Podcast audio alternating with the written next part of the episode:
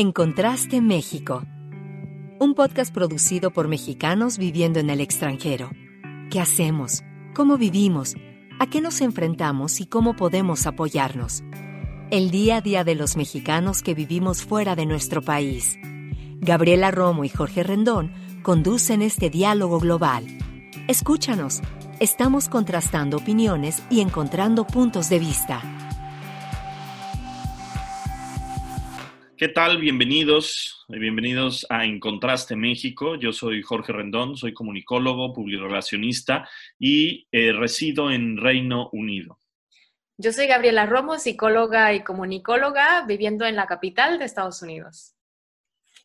Pues eh, muchísimas gracias por, por, escucharnos, por escuchar este podcast, eh, que justamente nace con la idea de intercambiar opiniones, de contrastar opiniones eh, buscar experiencias, conversar eh, sobre diferentes temas, sobre todo para mexicanos. Estamos enfocando todo esto eh, hacia, hacia mexicanos que, estamos viviendo en, el extranjero. El día de hoy vamos a hablar de, las noticias, vamos a hablar de la información. Esta información que los medios de comunicación reportan de las eh, notas falsas o las fake news y de algunas de las agendas informativas dentro de la crisis del, del COVID-19. Y para hablar el día de hoy de este, de este tema, tenemos a dos distinguidos invitados. Ellos son Fernando Pizarro y también Rodrigo Cervantes. Fernando Pizarro es un amigo experimentado periodista chileno con experiencia como corresponsal de Univisión, cubriendo política, la Casa Blanca, el Congreso. También fue corresponsal en, la, en CNN Español, en Associated Press y también de la Televisión Nacional de Chile. También fue conductor de ESPN en deportes y ganador de premios también, entre ellos Emmy, y actualmente está también como profesor adjunto de American University en la Escuela de Comunicación acá en Washington, D.C. Y bueno, nos acompaña eh, también, muchas gracias Fernando, nos acompaña Rodrigo Cervantes. Eh, Rodrigo Cervantes es el jefe de la oficina de la KJCC en la Ciudad de México. Eh, él es mexicano, donde, bueno, él nació en, la Ciudad de México, donde además se crió y, y, él se ha desempeñado como escritor de opinión y colaborador comentarista para varios medios de comunicación y organizaciones de México y Estados Unidos, entre ellos eh, CNN o Univisión. Eh, anteriormente, además, Rodrigo trabajó como editor de noticias y, negocios y, fue coordinador editorial del periódico El Norte. Él eh, también estuvo en el, en el periódico Reforma y en la Ciudad de México bueno, eh, trabajó en, en, el periódico Reforma, en algunos, en algunos medios como editor, coordinador eh, de, secciones especiales. También él fue eh, editor en Mundo Hispano. Esto es pues un periódico en, Atlanta. Es, justamente era el, el, mayor y más antiguo periódico latino en, en Georgia y participó como uno de, uno de los primeros miembros del grupo asesor sobre diversidad de Cox Media. Em, también Rodrigo fue nombrado miembro del programa de liderazgo del New York Times, Fundación eh, Nieman para el periodismo en Harvard y el programa de líderes digitales del Centro Internacional de Periodistas. Fue galardonado con la beca de liderazgo Pointer McCormick y, bueno, eh, es una larga tradición, bueno, una larga experiencia en, el periodismo. Eh, Rodrigo, muchísimas gracias por acompañarnos también. No, gracias por la invitación, Jorge. A ver, yo te voy a invitar a que escribas mi currículum, oye, porque... Lo hicieron muy bien los dos. buena descripción. Gracias, prof. Vamos a contratar de agentes de relaciones públicas para nosotros. Me parece que es la mejor idea, Rodrigo. ¿eh? Exactamente. Pues ya está, podemos seguir aventándoles flores, eh, diciendo... Eh, nos quedamos cortitos. Nos quedamos cortos. Pero eh, bueno, pues empezando un poco con, esto, estamos viviendo una crisis mundial Es una crisis que tiene impactos a nivel eh, social, económico, eh, político. Y esto hace justamente que la agenda de los medios de todo el mundo cambie. Ha cambiado muchísimo la manera en que se informa, eh, la responsabilidad que además tienen los medios de comunicación para informar lo que está sucediendo también es prioritaria. ¿no? Se viven tiempos de mucha información, estamos expuestos a esta sobreinformación y desinformación también. Estamos hablando, así como hay una eh, eh, información eh, con responsabilidad, hay una desinformación a través de múltiples canales. Estamos sobreinformados o hiperinformados. Y además, recientemente se habla mucho del, término de fake news o noticias falsas, ¿no? Notas falsas. Entonces, empezando con, esto, ¿cómo, ¿cómo dirían que es la información que dan los medios de comunicación en los tiempos del COVID-19. No sé, el, que quiera empezar Rodrigo o, Fernando. Rodrigo, adelante. Pues mira, yo creo que uno de los grandes retos que tenemos en los medios de comunicación, em, yo diría confiables, si no es que tradicionales también de alguna forma, no, no, todos son tradicionales, pero sí diría confiables en el sentido de que tenemos una metodología este, tenemos ciertos principios éticos también para manejar la información. Pues creo que mm, un gran problema es, por una parte, eh, la poca atención que recibes muchas veces de la audiencia, dada que, como bien mencionabas, Jorge, pues está sobreexpuesta a información.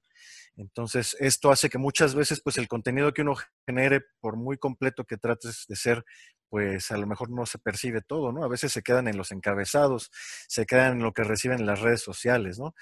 Eh, y justamente hablando de las redes sociales, creo que también ese es otro gran problema que hemos enfrentado, que es eh, en donde, pues bueno, es muy fácil creer cierta información que es falsa, que es fake news. Curiosamente le debemos el término al presidente de Estados Unidos, a Donald Trump, que lo hace para criticar a quienes justamente están haciendo lo opuesto, ¿no?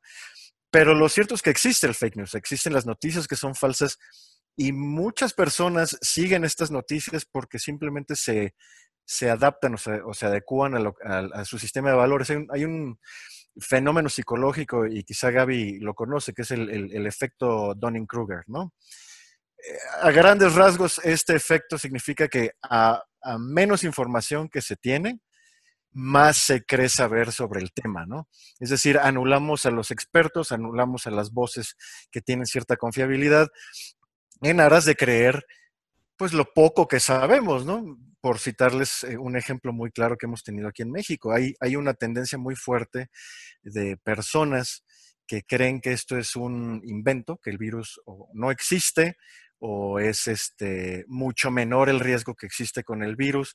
Ha habido casos incluso que se han reportado de gente que va a tratar de sacar los cuerpos de sus familiares que fallecieron por COVID-19 o los enfermos, argumentando que el gobierno tiene una conspiración para extraer el líquido de las rodillas. Y que esto es una cosa que se puede vender en el mercado negro. En fin, hay toda esta serie de teorías de la conspiración que al final del día eh, pues están minando mucho la, credibilidad eh, de lo que está pasando. Hay mucha confusión, también hay muchos vacíos. Los mismos gobiernos muchas veces no te dan toda la información que necesitas. Hay casos como en Texas o en Georgia, en donde no se realizan el número de pruebas quizá que se necesitarían para saber cómo va el virus. En México estamos teniendo el mismo problema, en donde el gobierno te da una cifra muestra que no tiene que ver con la cifra proyección que te pueda dar un número más realista. En fin, o sea, todas estas cosas se conjugan y hacen que, por una parte, pues bueno, creo que también todos entendemos a la audiencia, ¿no? Estás sobreexpuesto a la información. Tienes ya un sistema de valores construido a partir de lo que tú crees o lo que tú leíste o lo que no sabes, pero crees que sabes. Y además, pues hay huecos en las mismas autoridades que te hacen dudar de lo que está pasando. Creo que esos son los, los principales problemas que estamos viendo. Eh, Fíjate que hace dos días, lo voy a mirar mientras estamos aquí, salió un estudio de la Universidad Carnegie Mellon en Estados Unidos que indicó que casi la mitad de las cuentas de Twitter, de la red social Twitter, que están diseminando mensajes eh, que son eh, la, gran mayoría, son lo que se le llama bots, ¿no? que son eh, cuentas robóticas realmente, aunque hay algunos expertos que dudan de este estudio que la cantidad sea tan, tan alta. Pero eso te demuestra la penetración que tienen las redes sociales, porque si nos vamos a enfocar un poco en el tema de la, de la información falsa, porque los medios, puedo citar eso más adelante también, ha, subido un poco la confianza en los medios tradicionales, porque la gente encerrada en sus casas eh, se ha visto obligada un poco de alguna manera a ver televisión, eh, leer más cosas. Eh, hay periódicos que digitalmente le han quitado la, la, muralla de pago para que la gente pueda acceder a la, a, la información de ellos sobre, sobre el, coronavirus. Pero el tema de las redes sociales, eh, obviamente, es lo que más genera este problema. Fíjate que también en inglés podríamos decir que en español tenemos la palabra desinformación, pero en inglés también está la palabra misinformation y disinformation, ¿no? Y, disinformation eh, tiende a ser, la, la eh, según definiciones ya más académicas, tiende a ser la, el tipo de información manipulada o fabricada, es decir, con cierta intención. Y la misinformation puede ser información engañosa, que no necesariamente puede ser de manera intencional. Pero lamentablemente, hay estudios, y, voy a citar un estudio que, eh, que hizo el Instituto Reuters, que está basado ahí en la Universidad de Oxford, seguramente muy cerca tuyo, Jorge.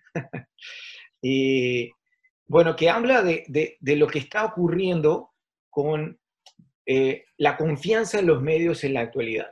Y con el tema del COVID especialmente, y resulta que si bien eh, la confianza en los medios tradicionales, que está por los suelos en, general, particularmente en Estados Unidos, y también ocurre en Europa y me imagino también en México, eh, ha subido un poco por esto, pero sin embargo, al mismo tiempo, también continúa la, si bien el uso de los medios ha aumentado, eh, se sigue consolidando de alguna manera la diferencia entre el uso de la gente joven que tiende a ir a las redes sociales como fuentes eh, de información sobre el coronavirus en este caso, eh, por sobre eh, la, población un poco mayor que prefiere usar los medios em, más tradicionales, ¿no? incluyendo usarlos por Internet, pero ir a los medios tradicionales. Y desgraciadamente también se ahonda, por lo menos en Estados Unidos, la polarización igual, puesto que tenemos diferencias notorias en Estados Unidos entre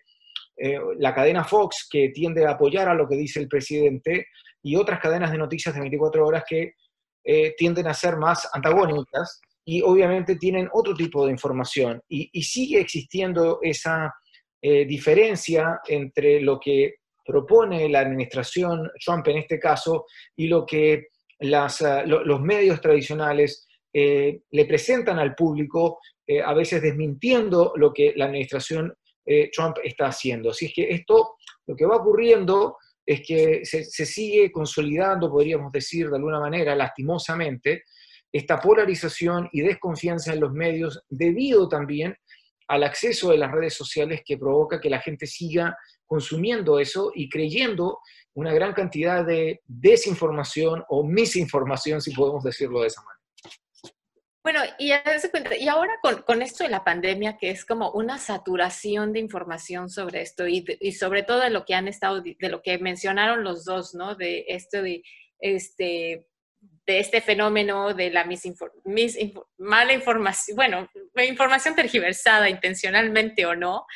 Este, ¿Cómo es que como periodista, o sea, no sé, imagino que tienen un gran reto de cómo priorizar la información, o sea, qué sí, qué no, este, sobre todo, además, con esta competencia, ¿no? De estos títulos alarmistas y demás, o sea, ¿cómo le hacen ustedes? Híjole, mira, en mi caso yo te diría que tiene que ver con eh, qué fuentes consultas, qué información recibes de las fuentes y que tú también evalúes la, confiabilidad de las mismas, ¿no? Por ponerte un escenario. Vamos, el gobierno, por ser el gobierno, se convierte en una fuente confiable entrecomillado. Y yo lo pongo entrecomillado porque sabemos que los gobiernos aquí y en China, literalmente, pero pues puede ser en, en Estados Unidos también está pasando, pues va a haber cierto control este, informativo, ¿no?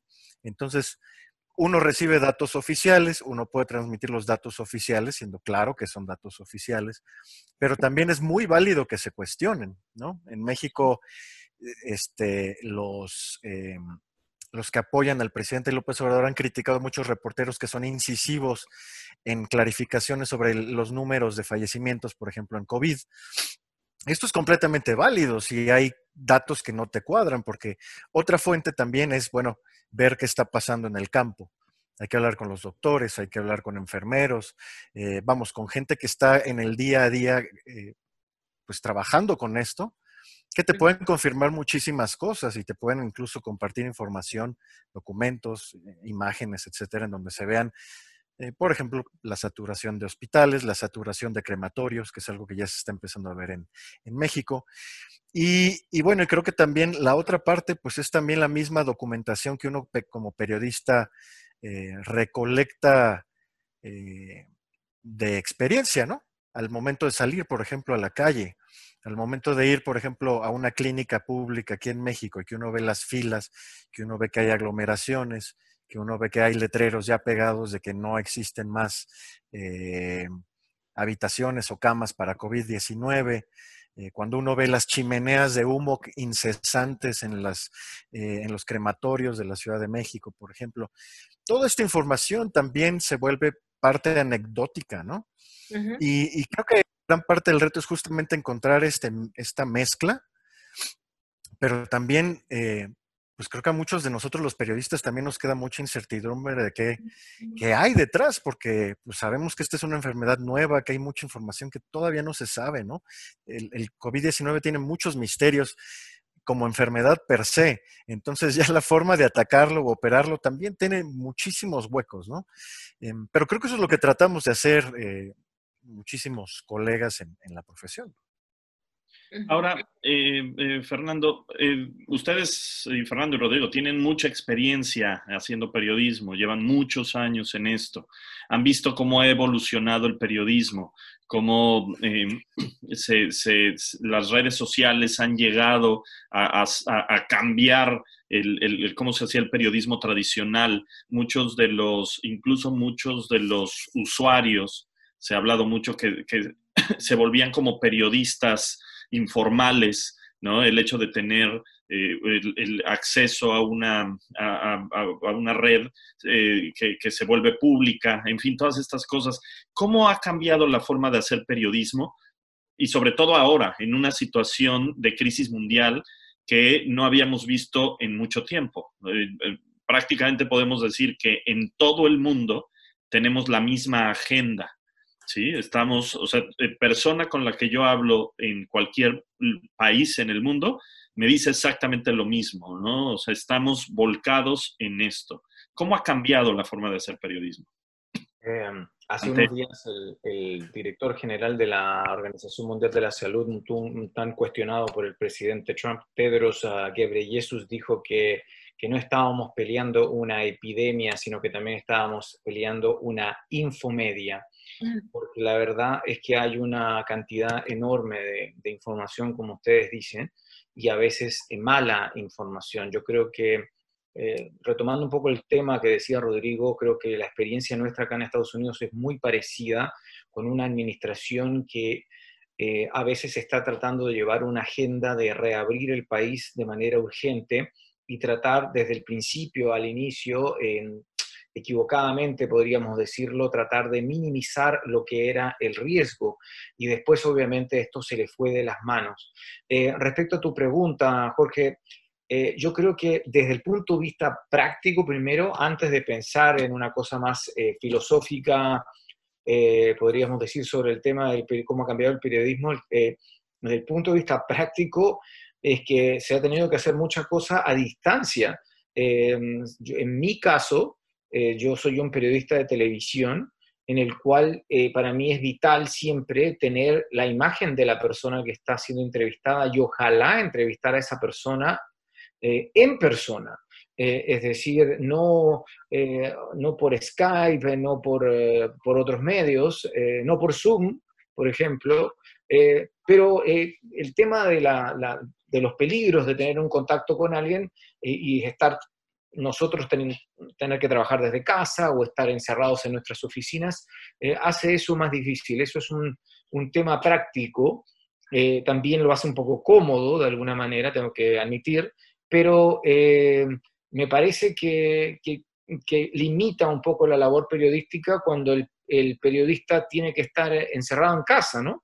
no solo todos los periodistas, productores, editores, en fin, toda la gente que no, no, puede ir a hacer su trabajo de otra manera. Pero sí creo yo, eh, concuerdo con Rodrigo también, que hay muchas eh, maneras ahora de cuestionar eh, la información. Las redes sociales, como decíamos anteriormente, no ayudan en esto, puesto que ahora cualquier persona se siente con, como se dice en inglés, the soapbox, ¿no? el, digamos, el lugar donde pararse y, expresar eh, sus ideas de manera pública, aunque sean erróneas. ¿no? Entonces, eh, creo que en lo que respecta a mí, me, toca a mí eh, escuchar información de la administración Trump y cuando es errónea, inmediatamente o, o está llevando una agenda, tienes que inmediatamente contrastarla con la información que otros expertos están indicando que sí es la correcta. Y eso creo que lamentablemente es un mal servicio a la comunidad, puesto que tú estás perdiendo un tiempo valioso que te da a ti. A mí me da la televisión dos minutos para hacer mi nota, que es muy poco, eh, y estás perdiendo un tiempo valiosísimo en decir lo que dice una parte y contrastarla con otra, en vez de poder dar información más valiosa, podríamos decir, para que la comunidad sepa eh, lo, que, lo que tiene que saber para mantenerse a salvo de, esta epidemia. Muy bien, vamos a hablar ahora de las fake news eh, justamente, eh, meternos un poco a, esta temática, al, cómo afecta a la práctica del periodismo y cómo afecta a la credibilidad hacia los medios de comunicación. retomando un poco la pregunta de eh, ¿Qué son las fake news y cómo afecta esta práctica al ejercicio del periodismo y de la credibilidad hacia los medios de comunicación? Fernando. Bueno, eh, el término fake news, tal como lo, dijiste tú mismo, lo, se lo debemos un poco al presidente Trump que lo acuñó durante la campaña presidencial del 2016, pero los fake news existen desde la, desde la era en que existen los medios, así es que porque obviamente desde que seguramente, yo creo que antes de que se inventara la imprenta existen los fake news de alguna manera, ¿no? Hay un caso, perdón por remitirme a la historia, pero hay un caso eh, muy claro eh, de los magnates de, los, ah, de la prensa amarillista estadounidense de, de, fines del siglo XIX, que eran William Randolph Hearst y Joseph Pulitzer, quien obviamente ahora los premios Pulitzer son eh, para galardonar a la gente que hace gran trabajo periodístico y serio, pero ellos eran los reyes de la, política amarillista y consiguieron que Estados Unidos se fuera a la guerra con eh, España para que le significó que el imperio español, que estaba medio eh, ya en las últimas, perdiera Cuba, Puerto Rico y las Filipinas porque aprovecharon una explosión del buque de guerra Maine en el puerto de La Habana para crear toda una conmoción política y llevar a Estados Unidos a la guerra. es un ejemplo antiguo, pero que muestra que la, fuerza de los fake news y, que obviamente Trump lo convirtió en un tema político y que, como Rodrigo también decía, eh, lo usa para eh, podemos decir, desechar o desestimar cualquier información que, le sea desfavorable más que nada. Yo creo que podemos dividirlo en dos cosas, ¿ah? entre, la, entre la información que efectivamente es falsa y también puede haber información que es mal reporteada, eh, y después está la información que la autoridad eh, o la persona política quiere desestimar porque le es inconveniente. Muy bien. Y este, bueno, ¿y qué recomendación como periodista nos podrían dar para detectar y enfrentar este fenómeno de, la sobreinformación que estamos viviendo? ¿Qué nos dices, em, Rodrigo? Híjole, yo les puedo decir lo mismo que me la paso diciéndole a, muchos familiares, por desgracia. Porque se ha vuelto muy común, tanto por las redes sociales como por medios como WhatsApp, estar difundiendo cosas, ¿no? Em, primero, lo primero yo creo que es verificar la fuente, de dónde está saliendo esa información, ¿no? Eh, hay mucha información que se está distribuyendo y ni siquiera tiene un autor, ni siquiera este, tiene pues un origen, ¿no? Son cosas que nada más se vuelven virales como el mismo COVID-19, igual de rápido, yo creo, este, paradójicamente, ¿no? Eh, la otra es, bueno, no quedarse también con los brazos cruzados después de ver que tiene un supuesto origen, porque también eso pasa, ¿no? Hay información que está atribuida al doctor fulanito de tal, y resulta que el doctor fulanito de tal ni existe, ¿no? O también ocurre que el doctor fulanito de tal resulta ser que es uno de los líderes de las teorías de la conspiración del mundo, en donde tiene ideas como de que este, los marcianos ya están en la Tierra o que John F. Kennedy está en las Bahamas, este, en fin, ¿no? O sea, a veces es gente que vive de hacer fake news, ¿no? Claro. Eh, Tercero, creo que también hay que cuestionar la información, no nada más comprarla porque empata con cierto sistema de valores o de ideas que uno tiene. Eh, hay medios incluso actuales que en teoría tienen cierto prestigio o confiabilidad porque son tradicionales, eh, pero que difunden ciertos temas que no son ciertos, porque sesgan ciertas fuentes, un poco lo que comentaba Fernando, ¿no? O sea, también eh, en este afán de, de tratar de poner balances o poner la información, a veces ellos nada más controlan cierta información. Y, por último, yo diría también que es muy importante poner las cosas en la balanza y hacer una ensalada ideológica, digamos, ¿no? De toda la información que recibimos, ser muy, muy, muy selecto, ¿no? Y tratar de reunir esta información lo mejor, separar lo que realmente se ve podrido o que no nos convence y, poder seleccionar estos temas, ¿no? Porque también, por poner otro ejemplo que también me parece igual de preocupante que los fake news, a veces sí es un reporte real, pero tomado en cuenta como una unidad, quizá no es buena información per se. Y un ejemplo muy claro son los miles de estudios que están saliendo en torno al COVID.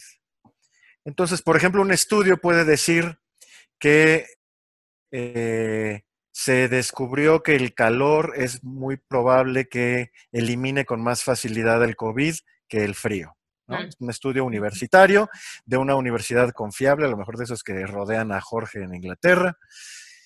Bueno, es una investigación científica, pero esto es una teoría todavía, ¿no? Y es un resultado parcial en una red de investigaciones que no han sido validadas por las instituciones globales, por ejemplo. Lo que ocurre es que muchas veces, pues alguien a lo mejor en aras ya de por fin poderse ir a la playa en Acapulco o en Miami, qué sé yo, usan ese recurso para decir, ah, ya vieron, el calor mata el COVID, entonces yo me voy a ir ya de vacaciones porque, o yo porque vivo en el trópico, no me va a pasar nada y voy a salir a tomarme un coco, ¿no? Eh, este también creo que también es un riesgo muy, muy grande y muy importante tomar en cuenta en momentos como la pandemia. Rodrigo, nos estás diciendo que tenemos que pensar. Me da mucha pena, pero sí. Nos gusta digerido todo. Estamos en la era en que es como que todo debe ser ya, ¿no? Rapidito, fácil. Este, o sea, nos está diciendo que tenemos que checar la fuente, que tenemos que balancear, tenemos que leer muchas cosas, eh, discurrir. O sea, no, es demasiado. Yo creo, Gabriela, eh, que eso es lo preocupante de alguna manera, puesto que yo obviamente soy muy tradicionalista y, defiendo a los medios tradicionales, y a eso me refiero a, más allá de que sea en línea y de que, por ejemplo, el uso de, medios en línea durante esta crisis ha subido solo en Estados Unidos, no tengo cifras para otros países, en un 72%, pero lamentablemente eso también incluye a las redes sociales. Entonces, cuando soy tradicionalista en el sentido que me estoy hablando de New York Times, el Washington Post, puede ser el Atlanta Journal eh, Constitution, en fin, cualquier diario, una radio, NPR, eh, en fin.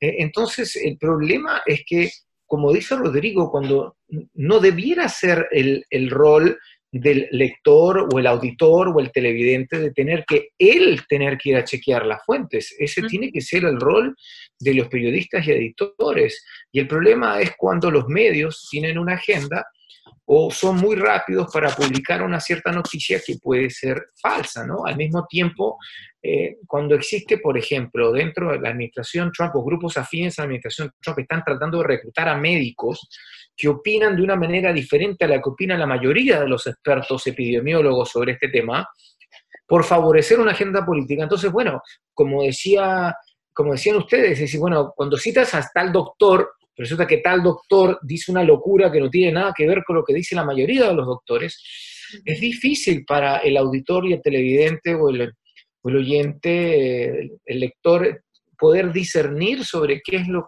correcto. Y eso es lo triste, de alguna manera, del momento mediático en que estamos viviendo. Bueno, y, ahora, para ir cerrando un poco este espacio, eh, futureando un poco, Rodrigo, Fernando, ¿qué debería, desde su punto de vista, como, periodistas, qué debería pasar con el periodismo después de que esta crisis que ha, pegado a nivel mundial, en todos los ámbitos, después de que pase? ¿Cómo debería de ser ese periodismo? no, quisiera decir un nuevo periodismo, porque también, pero, pero ¿cómo debería de ser? ¿O, no debería cambiar? O, ¿Cuál es su opinión? Bueno, yo creo que hay muchas, pienso que hay muchas eh, interrogantes en lo que dices, Jorge. Y desafortunadamente son interrogantes que también son vitales para la industria y que incluso los grandes líderes de la industria todavía no definen. Yo diría, en primer lugar, es definir los modelos económicos para que una prensa funcional, realmente completa, pueda trabajar en aras de, la gente, como decía Fernando, ¿no? Eh, muchas, muchos eh, problemas que estamos viendo también en los medios, en la información que se da, es porque no hay el suficiente equipo no hay las suficientes personas poniéndole atención a las cosas, periodistas, no hay los suficientes recursos, o se apuesta a levantar temas de una forma escandalosa porque se necesitan clics, se necesita dinero de alguna forma, ¿no? Entonces creo que lo primero que se tiene que hacer es encontrar, esperemos, un balance y en donde la, audiencia también pueda participar. Eh, lo otro es que creo que esta crisis eh, se une a otra que ya estábamos nosotros como periodistas enfrentando desde algunos años antes, que es una crisis casi mundial que la trae el, populismo en el planeta Tierra. Creo que hay muchos gobiernos populistas en el mundo que no solo están eh, retando a la democracia, sino que también están retando a cómo trabajamos los, los medios. Tenemos que cuestionar más, tenemos que indagar más, tenemos que buscar más, más papeleo, ¿no? Este, invertir más tiempo en esa investigación profunda para realmente descubrir la realidad y pues ojalá y, lo que desea Fernando pues pueda volver a ocurrir, que es que la gente pueda volver a tener confianza plena en, en ciertos medios y en la información que les están dando y que esto al final pueda orientar a la, a la, opinión pública a que podamos tomar mejores decisiones, no nada más a la hora de elegir a un eh, político, sino también a la hora de enfrentar una tragedia o una complicación tan grande como, como ha resultado esta pandemia.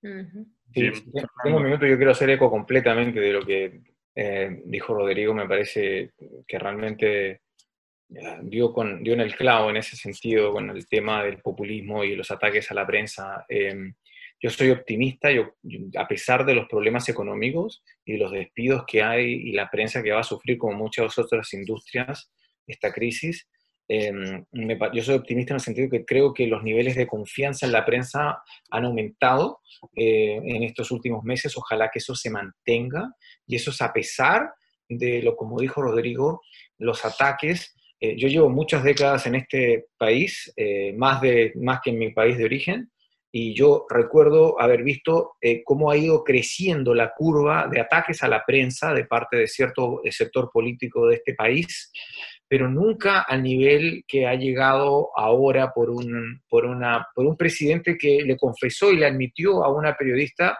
de la cadena CBS al principio de su mandato que él hacía esto simplemente porque era la forma de él de, de denigrar a la prensa para que cuando la prensa hiciera notas sobre él, el, público no les crea.